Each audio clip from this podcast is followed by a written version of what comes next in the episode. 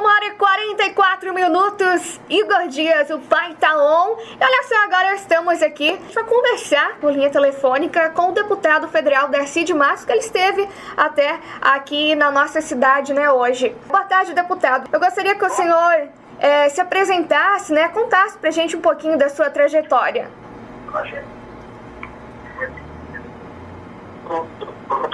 Comunidade comunitária de agronômica, acabamos de sair de uma reunião, uma visita ao prefeito César, a vereadora Marli, os demais membros do nosso partido, amigos. Eu mandei recursos já nos no primeiros dois anos de mandato como deputado federal em Brasília para a agronômica, recebi alguns pleitos do prefeito e da vereadora, vou atender o município, porque também faz parte da nossa tarefa, e dizer que nós estamos uh, em Brasília trabalhando por Santa Catarina e pelo Brasil. A nossa luta grande aqui diz respeito a 470, ela tem que ser requalificada, melhorada, temos que melhorar os cruzamentos das cidades. É, aqui mesmo a, agronômica tem um pleito grande para fazer aqui um, um novo acesso, os o elevado, enfim.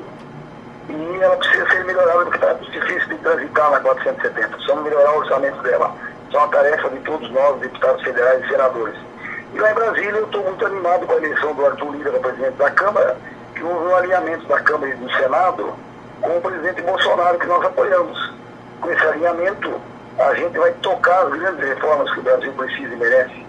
É, votamos numa semana a autonomia do Banco Central, vamos votar as privatizações e vamos votar as duas grandes reformas que ainda faltam depois da presidência, que é a reforma tributária fundamental o país paga muitos impostos, a carga é, é muito pesada e nós temos que simplificar o recolhimento dos impostos, nós temos que, que dar transparência é, e nós temos que fazer justiça, porque hoje é, o pobre, o, o, trabalhador paga 47% né, no consumo, isso é um absurdo, nós temos que diminuir a tributação do consumo é, e aumentar a tributação na renda das pessoas, que é o que os países desenvolvidos fazem.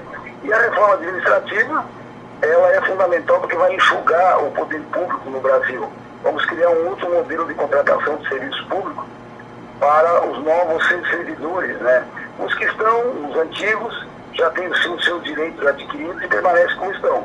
Mas para os novos, a ideia é fazer concurso e dar estabilidade somente para aquelas carreiras típicas de Estado, ou seja, para os servidores que terão poder de polícia. Portanto, é preciso enxugar o ente público no Brasil, porque eh, o poder público é muito lento, muito oneroso, muito inchado. E nós precisamos mudar o Brasil, nós precisamos desengessar o Brasil. Eu acredito no Brasil. Com fé, com união, nós vamos vencer a pandemia agora com a chegada da vacina, vamos retomar o crescimento econômico e o Brasil tem que dar certo, o Brasil vai dar certo. É, como que está o andamento dessa reforma? É, olha, a, agora, a, na semana que vem, as comissões elas serão instaladas novamente, porque ficamos um ano é, sem funcionamento das comissões técnicas, né? E com a instalação das comissões, as reformas vão tramitar primeiro na Comissão de Justiça, eu sou titular da Comissão de Justiça e Cidadania, tenho chance de ser o relator da reforma administrativa na Comissão de Justiça, e aí posteriormente é constituída uma comissão especial e após a, a, aprovação da comissão especial elas vão ao plenário. Eu tenho esperança que no primeiro semestre desse ano nós vamos votar a reforma administrativa e a reforma tributária, tão esperada pelo povo brasileiro. É, e assim, você pode contar com mais detalhes para a gente sobre a visita que você fez aqui ao nosso município?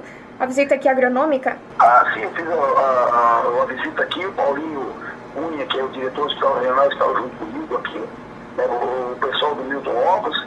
Eu estou visitando a região desde de ontem, né? Fizemos tudo no Alto Vale, conversando com vereadores, com prefeitos, vendo os problemas, porque a gente precisa estar em contato com as pessoas.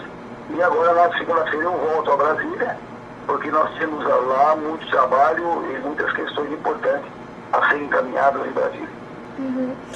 E, deputado, tem mais alguma informação? Não, é, é, eu quero deixar uma mensagem de otimismo do povo da Agronômica, da região, Rio do Sul, do Alto Vale.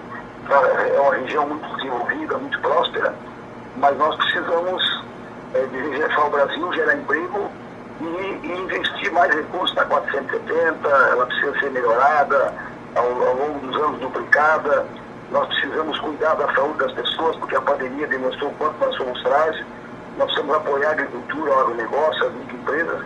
E é exatamente isso que o presidente Bolsonaro está fazendo com o nosso apoio. Conte comigo, um grande abraço e felicidade a todos.